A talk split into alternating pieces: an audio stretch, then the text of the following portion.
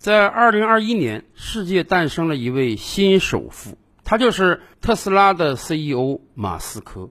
圈个有用，世界首富马斯克的个人财富今天啊，大概有三千亿美元这么多。因为股价总是在不断变化嘛，所以人家的身价也是在不断的调整。可是大家知道吗？在疫情之初啊，马斯克的个人身价大概只有两百多亿美元。也就一两年的时间吧，他的身价竟然能飙升十倍，而且如果没有别的意外的话，马斯克这个世界首富的位子恐怕能坐十年之久，因为他今天的财富已经比排名第二的贝索斯高了百分之五十。为什么马斯克的个人财富会膨胀到这样一个状态？原因很简单，股票市场总是看预期的。并不是说你今天就能赚这么多钱，而是因为你的赚钱能力太强了，所以各路资本一定要去追捧你，把你的股价拖得越来越高。为什么各路资本都看好马斯克？原因很简单，两个重要的点。一个点呢，就是电动车是未来世界汽车领域发展的潮流前沿，这一点相信大家已经毋需质疑了。有多少个国家早就拟定了本国的大政方针？十年后、十五年后、二十年后，我国不再售卖燃油车，只能售卖电动车。在这样一个大预期背景之下，几乎所有电动车的股票都在上涨，而所有燃油车的股票那都干不过电动车。而另一方面，还有个重大的问题，就是特斯拉终于解决了自身发展道路上最大的一个顽疾。那就是产能问题。大概十年前，从特斯拉刚刚建成投产之时，特斯拉面临的问题啊，就不是销售，而是生产。可能是特斯拉的车太过前卫，可能是马斯克太懂营销，所以特斯拉似乎从来就不担心销售的问题，总是有雪片一样的订单。但是特斯拉的产能不足，产能不足嘛。一方面，你应对不了那么多的订单，你会使得很多前期的订车者啊，这个心灰意冷。那么等那么长时间才能买到车，不行，算了，我非得买你这个车吗？另一方面，产能不足，你就没法降低成本，没法规模化运营，你的这个利润就不够。而这一切因为上海工厂的投产而彻底得到了解决。特斯拉上海超级工厂。当年设计，当年施工，当年生产出第一辆车交给消费者，这样一个神迹一般的中国速度，不单使得马斯克惊掉了下巴，也使得马斯克真的赚得盆满钵满了。马斯克有一个豪言壮语啊，那就是十年之后，他希望特斯拉的年销超过一千万辆车。这样一个巨大的产能，说实话，除了中国工厂，还有谁能帮他实现呢？而且特斯拉最近也在我国各个城市不断的访问啊，经常有这个传闻说特斯拉要在这个地方建工厂了，特斯拉要在那个地方建工厂了，这绝对是一个双赢啊！你想，特斯拉只要把产能扩上去，订单根本就不是问题。而很显然，对于我国任何一个城市而言，如果能够在当地建设特斯拉的超级工厂，这会给当地带来多少就业和税收啊！而显然，上海超级工厂的成功，不但让内地很多城市艳羡啊，别的国家也有很多城市非常希望特斯拉去投资。多少年来，就有很多印度网友要求马斯克到印度投资。二零一九年。马斯克回答：“明年一定去。”二零二零年呢？马斯克还是回答：“明年一定去。”现在二零二一年都过去了，但是特斯拉能在印度设厂卖车吗？连影儿还没有呢。就在前两天啊，印度的旁遮普邦、泰伦加纳邦。马哈拉施特拉邦和西孟加拉邦的高级官员纷纷向特斯拉抛出橄榄枝，邀请该公司到当地设厂，并承诺要提供一切必要的支持。上海超级工厂的成功，真是让很多国家和城市艳羡，尤其是印度这样的国家，多少年以来就一直标着我国干，非常希望在经济上能够超越我国。所以，既然看到我国上海珠玉在前，那他们自然非常希望特斯拉能到印度设厂了。然而，很显然，在过去几年经过多次谈判之后，特斯拉和印度双方还没有达成共识。说实话，对于特斯拉而言啊，他是想先做一个简单的试水。虽然印度有超过十四亿的人口，跟我国一样多，但很显然，印度老百姓没有那么多钱呀。本身印度的汽车市场，那比我国而言规模就要小得多得多，而且印度有百分之六十以上销售的汽车啊，那都是微型车。今天在我国的马路上，我们似乎很少能看得到微型车，可是由于经济水平不行。印度的大马路上大量充斥着微型车，所以特斯拉要考虑的是：我在印度设厂，我生产出来的这个特斯拉电车，能够卖得出去吗？要知道，一方面，印度人对于新能源车而言啊，不是太感冒。现在印度市场上销售的汽车，新能源车连百分之一的市场份额都占不到。另一方面，印度老百姓也掏不起这么多钱呀。而且，尤为雪上加霜的是。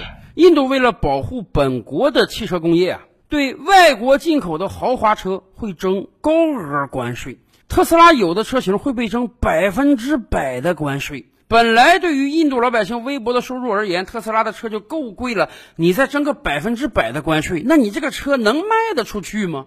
所以特斯拉给印度建议说：“你看哈，能不能给我一个试水的机会，让我试试我这个车在印度好不好卖？但是相应的呢，你能不能给我一个特殊优待？比如说关税别收那么高了，你收这么高的关税，什么车也卖不掉。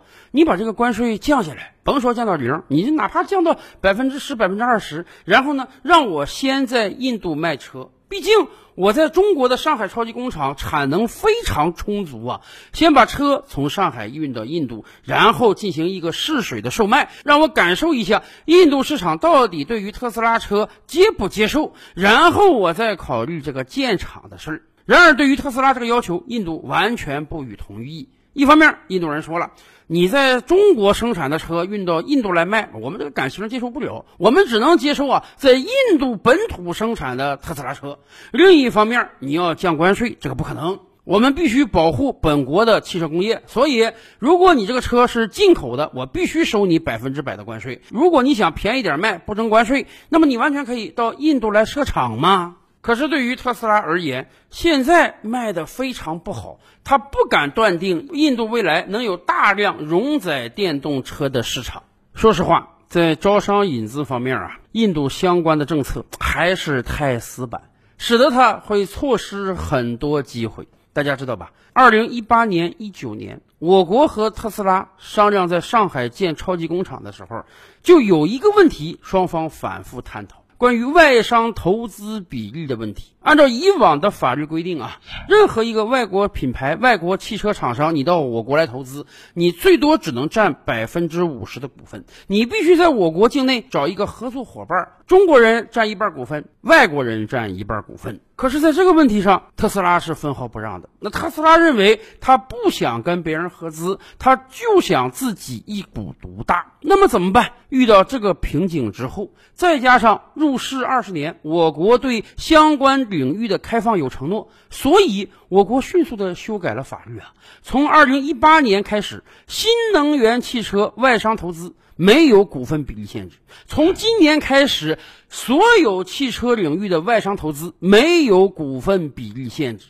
这样一个绿灯，使得特斯拉顺顺利利的进入到中国来了。这绝对是一个双赢啊！而在这样一个问题上，印度也跟特斯拉谈了几年，到现在关税一点没降，所以特斯拉进入印度连个影都没有呢。说实话，特斯拉为什么要在我国设厂？无非是两个因素：第一，中国上海超级工厂有着非常巨大的产能，这个产能上来之后，使得特斯拉彻底摆脱了发展瓶颈；而另一方面，他不还是看中中国巨大的汽车市场吗？在过去几年，我国一直是全球汽车产销第一的市场。我们的生产量第一，我们的销售量也第一，而且我国新能源汽车的销售比率也是逐年快速提高。这使得特斯拉认为啊，它在中国设厂绝对有着非常广的发展方向。上海超级工厂投产之后，特斯拉的在华销量也急剧攀升。一辆特斯拉车最低配的也就二十多万人民币，这刚好是中国很多中产阶级家庭的入门款车型。所以你想啊，未来特斯拉在我国有多么大的施展空间呀？而反观印度。印度的汽车市场规模啊，大概是我国的八分之一到十分之一。没办法，人均 GDP 大概只有我国的六分之一。也就是说，印度的国民收入水平大概是我国二十年前的状态。大家可以想象，那个时候我国家庭也很少有买汽车的呀。更何况现在的特斯拉没有在印度设厂。高额关税之后，那妥妥的特斯拉就是一个豪华车了，绝对不是印度一般人买得起的。所以，特斯拉要考虑的是：我真在印度设厂了，销量能有所保证吗？马斯克最初在规划海外工厂的时候，他实际上就选了两个地方，一个是中国上海。一个是德国，为什么还要选德国呢？原因很简单，特斯拉梦寐以求的就是打开欧洲市场，所以一开始就要把杆子插到底，直接插到欧洲汽车强国德国那里去开工厂。然而，两年多以来，特斯拉德国工厂现在是颗粒无收啊！有人说是因为环保的因素啊，有人说也是因为德国汽车工业的原因，但甭管什么原因吧。特斯拉今天的德国工厂还是没有开起来，马斯克进军欧洲的计划遭遇到了重挫。在这样一个状态之下，说实话，即便印度各个地方政府再给予更多的优惠条件，特斯拉恐怕也得掂量掂量，到这个印度设厂，它有利可图吗？说实话，汽车它也是一个工业产品，汽车在全球的运输也是相对比较容易的，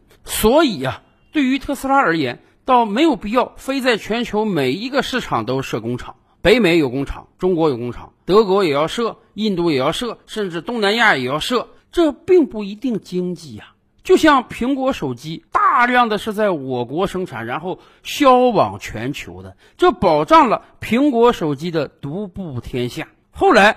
虽然苹果一度啊想到这个越南是个点儿啊，想到这个印度是个点儿啊，生产一些手机，但是这两年的疫情也真的让很多投资商看到了，到这些国家设厂生产，它有很多不确定因素啊。一个危机到来之时，你这个工厂恐怕就要关门好几个月呀。说实话，如果不是中国率先控制住了疫情，中国工厂焕发出了巨大产能，那么苹果十三的销量能有这么好吗？从这个意义上讲，我们倒是想建议特斯拉啊，中国幅员辽阔，我们的城市特别多，有很多城市也真是盼着特斯拉能够到当地设厂。而上海超级工厂的成功经验告诉特斯拉，跟中国人做生意，那一定是能赚到钱的。所以还考虑什么印度工厂和德国工厂，干脆把生产线通通迁到中国算了。照吕拍案，